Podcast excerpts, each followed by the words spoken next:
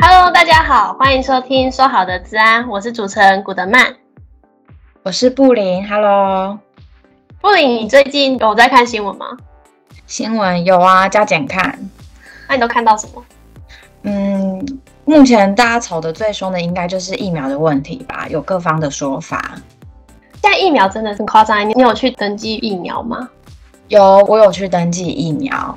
然后家人其实也都一直有在讨论这件事情。其实我觉得这件事情蛮有趣的是，每个年龄层对于疫苗的看法都有都不太一样。然后不可讳言，就是我家的长辈父母并没有去登记啊，真的哦。对，然后他打了以后有什么问题还是什么吗？嗯。他们是会担心，但是我觉得这也可能是跟一些他们接收到的资讯相关以外，可能他们对于生命的看法跟我们比较不一样。哦，因为像我，我有几个朋友，他们已经有去打疫苗了，然后打完出来以后，他就说很像喝了一杯很浓的 shot，就喝完以后直接宿醉两天的那种感觉。那有不舒服吗？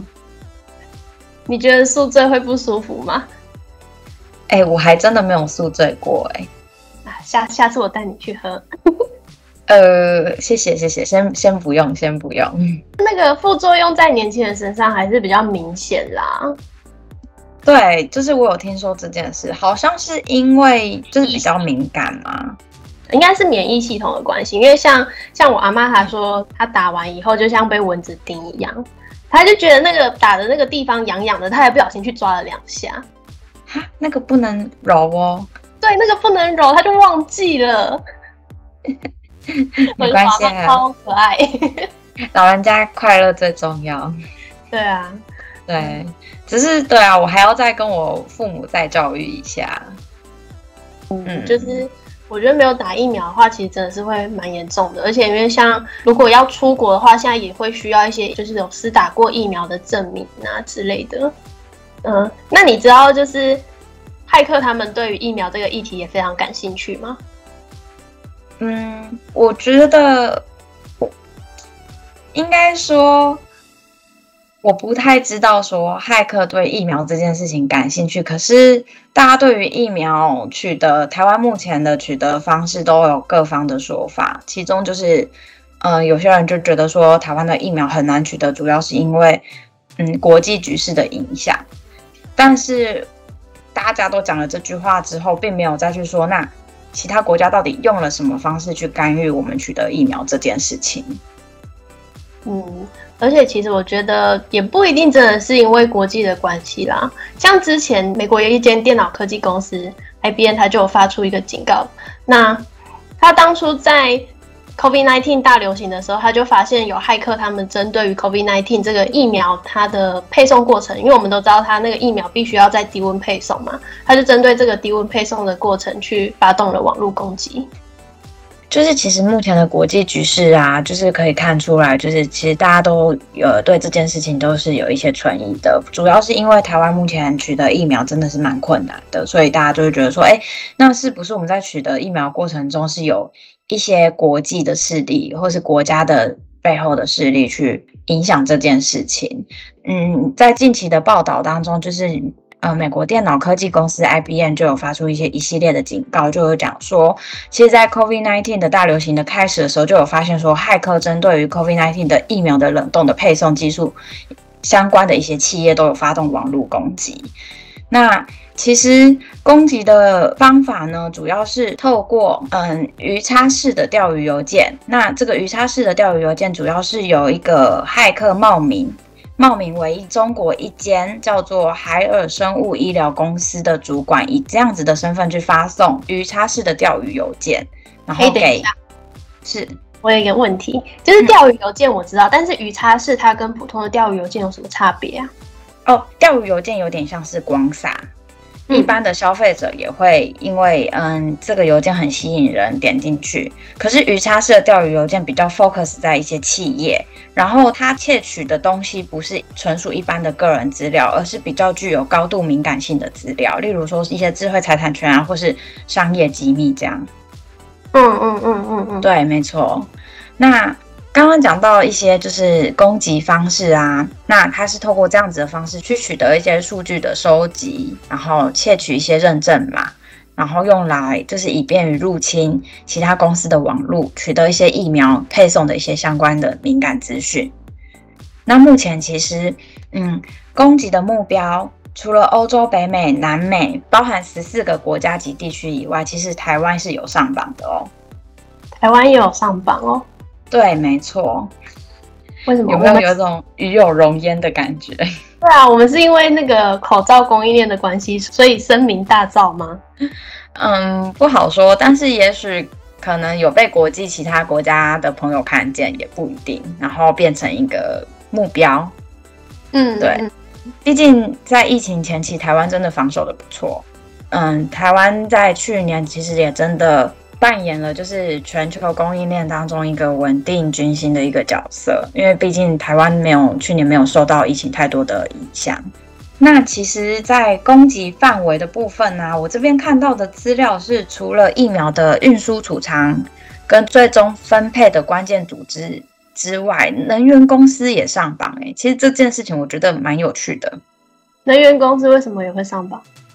因为其实，在疫苗冷冻配送的过程中，有一些供电不稳的地方，它其实是需要，就是会需要一些嗯能源的注入，比如说太阳能电池供电的冰箱的供应，所以导致说能源公司也变成骇客锁定的目标。对，然后还有石化公司哦。石化公司，石化公司为什么？是因为他们做干冰吗？对，哎、欸，好聪明哦，古德曼小姐，我也是有做功课的，真的。哎、欸，那其实我自己看完这些报道啊，我就觉得说，离我其实蛮遥远的。然后，因为我没有在生活中没有实际的感受到骇客这样的攻击。那古德曼小姐，你有什么就是比较生活化的例子，或是说？你自己有一些在生活中有带来你不便的地方吗？其实我觉得对我来说带来不便的地方好像也没有特别，因为其实，在针对疫苗来说，我跟疫苗有所接触的地方就只有我去施打的那一个瞬间而已。像之前疫苗配送的过程，那我们可能就是看一些新闻报道啊，他们就说，诶，什么时候疫苗会来台湾？那那时候如果疫情没有这么的。严重的话，其实我对这件事情也有可能会觉得，哎、来了，那我可能就是可以去打。但是因为现在疫情变严重了，那就有很多人就会争先恐后的赶快去想要去打疫苗。对，我还其实还记得，就是今年不知道几月的时候，因为那时候台湾还防守的很好，AZ 没有人要打。对，那你不觉得很讽刺吗？就是如果没有疫情的话，大家就不会想要去接种疫苗。对，然后也不会去关心疫苗相关的问题。我觉得好在就是大家还是有把，还是有人有先见之明，就是说疫苗这件事情还是要先优先处理。即使当时台湾守得很好，嗯嗯嗯，真的，对，真的还是蛮感谢那些愿意付出的人。没错，所以如果真的有收到就是通知打疫苗的简讯的话，就是赶快去打疫苗。真的呼吁大家，我会再教育我父母。真的，我真的觉得能打就赶快去打。而且你知道现在还有人会去买施打过疫苗的证明吗？就是自己本身没有疫苗，没有打疫苗，但是他会想要去购买一个这样子的证明。对，那因为现在要出国的话，基本上你都你都要先有一个施打过疫苗的证明，才可以不用防疫十四天，那你就可以比较顺利的能够出国。所以，就是有些人就是会透过嗯非法的市场啊，去购买一些假冒接种过疫苗的证明，来让他们顺利的出国。因为你是在非法的市场去买卖买卖东西的，那这些非法的市场，它也有可能当中也是骇客们在经营的。那你在买卖的过程当中，你一定要输入你的个资嘛，他才可以知道说你是谁。那在这过程当中，你的个资就有可能会外泄。哇，我可以这样说吗？就是其实这件事情也创造了另外一个商机，就是创造了疫苗护照的商机。疫苗护照，没错。对，然后又又创造了骇客去攻击疫苗护照这件事情的商机。对，它就又变成一个生态圈。对，然后又造成更大的问题。对，而且你看，就是假设你拿着假的疫苗护照出国的话，嗯、你本身是没有抗体的、啊，那你在国外的国外真的就是又被病毒感染的话，你是不是又有可能会受到影响？对，然后这时候又要回台湾，因为台湾医疗比较方便，比较便宜。对，我觉得大家人都真的都是蛮自私的啦，可是这也不是无可厚非，但是我觉得。如果接种疫苗这件事情可以保护自己又可以保护别人的话，真的应该要去踊跃的去施打。嗯，可是、啊、可是其实像现在也有一些网络的犯罪分子，他们会把目标转向寻求疫苗资源啊，或是嗯，目前我们不是有在推一些纾困方案等等的，那这些使用的对象就是，是使用的对象就是一般的大众，他们可以架设一个假冒的疫苗接种登记网站。以及假冒的基金会的这些应用程式等等的，那当民众上去做登录的时候，其实也是受到一种钓鱼攻击。而且他们为什么会这么吸引人？主要是因为他们在网站上面就是声称他们可以帮个人预约登记国家疫苗的接种，他就用这样子的 slogan 去诱导受害者上钩。所以某种程度上，这是一种恶意诈骗，就是搭了就是目前的疫苗的议题，然后用。包装成疫苗的形式下去做一个诈骗，嗯嗯嗯嗯，那真的也是大众真的是要小心，因为可能你以为你登记到，但是其实没有，对，所以那个网站可能大家还是要检视一下，然后多爬一些，多做一些功课，多找一些资料，然后去看一下，去 follow 官方的出来的讯息，嗯，对，那个是最直接、最有保障的，没错。那还有什么？就是在这波疫情底下，骇客把它包装成比较生活化的方式进行攻击。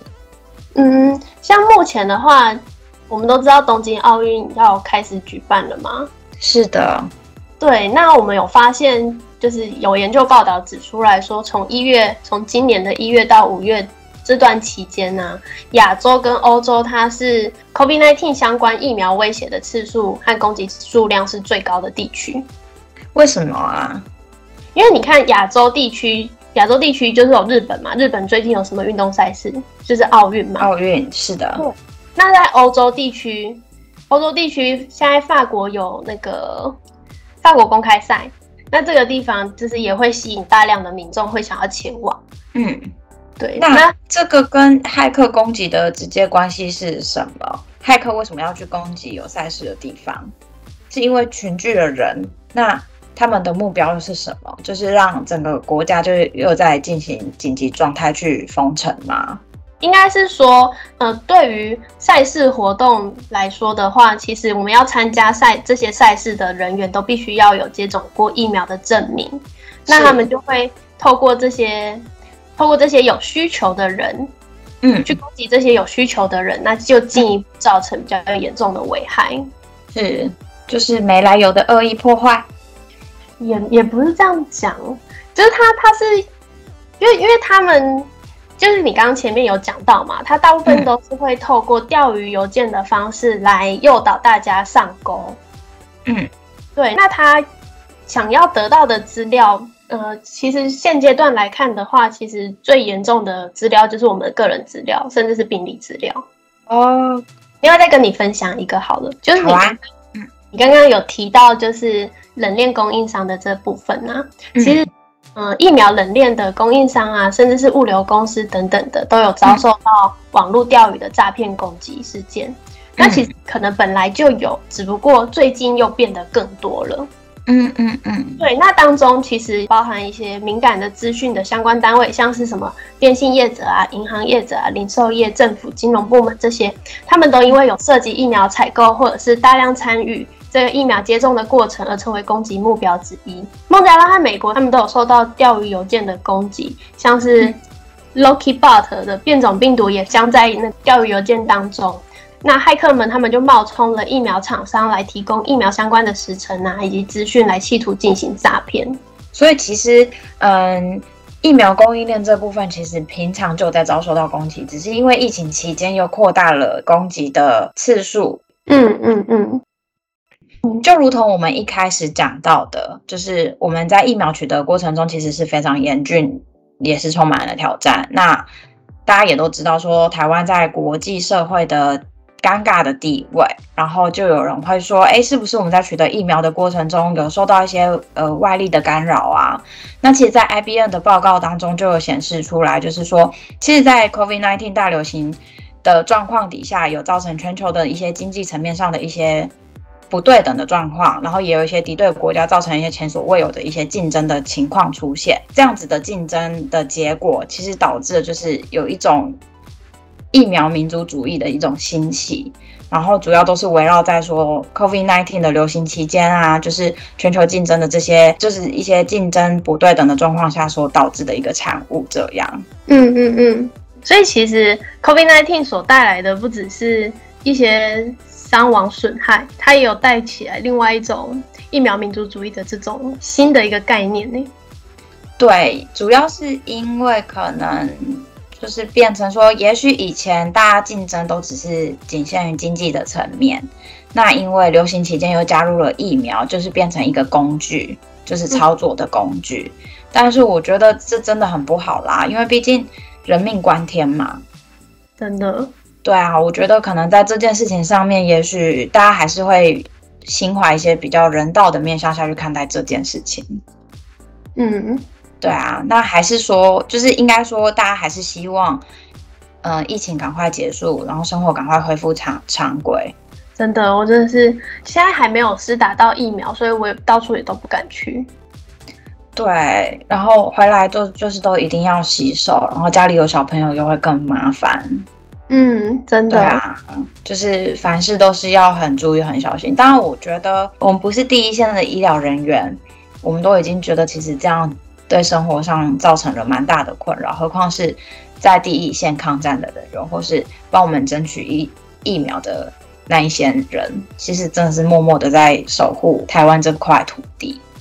真的是非常感谢第一线的医疗人员以及帮我们争取疫苗的这些人，真的是非常感谢你们。那如果对于我们今天分享的这个疫苗供应链有什么样子的想法的话，都欢迎留言给我们哦。不管你是在 Apple Podcast 留言，或是在 Facebook 留言，我们都会看到，然后尽快给您回复。对，然后我们有可能会拿到节目上面来进行分享。那如果有什么想要了解的议题，也欢迎可以提供给我们，然后我们之后也会就是把它做成专题的报道，来跟各位分享。另外，如果你觉得你对我们讨论的主题很感兴趣，或是你有一些想法的话，我们也欢迎你来跟嗯、来加入我们的录制，然后让我们一起更进步。这样，因为我们毕竟也都在学习啦，所以还是希望大家就是真的给我们一些。嗯，建议跟想法，然后让我们更进步。最后，如果喜欢我们的节目的话，欢迎到我们的脸书粉丝专业 Save Other 按赞以及留言给我们哦。那有也可以订阅我们的 Podcast 频道，那我们就每周五都会上架，就欢迎大家一起来收听。那我们这期节目聊到这边，谢谢大家，我们下次见，拜拜，拜拜。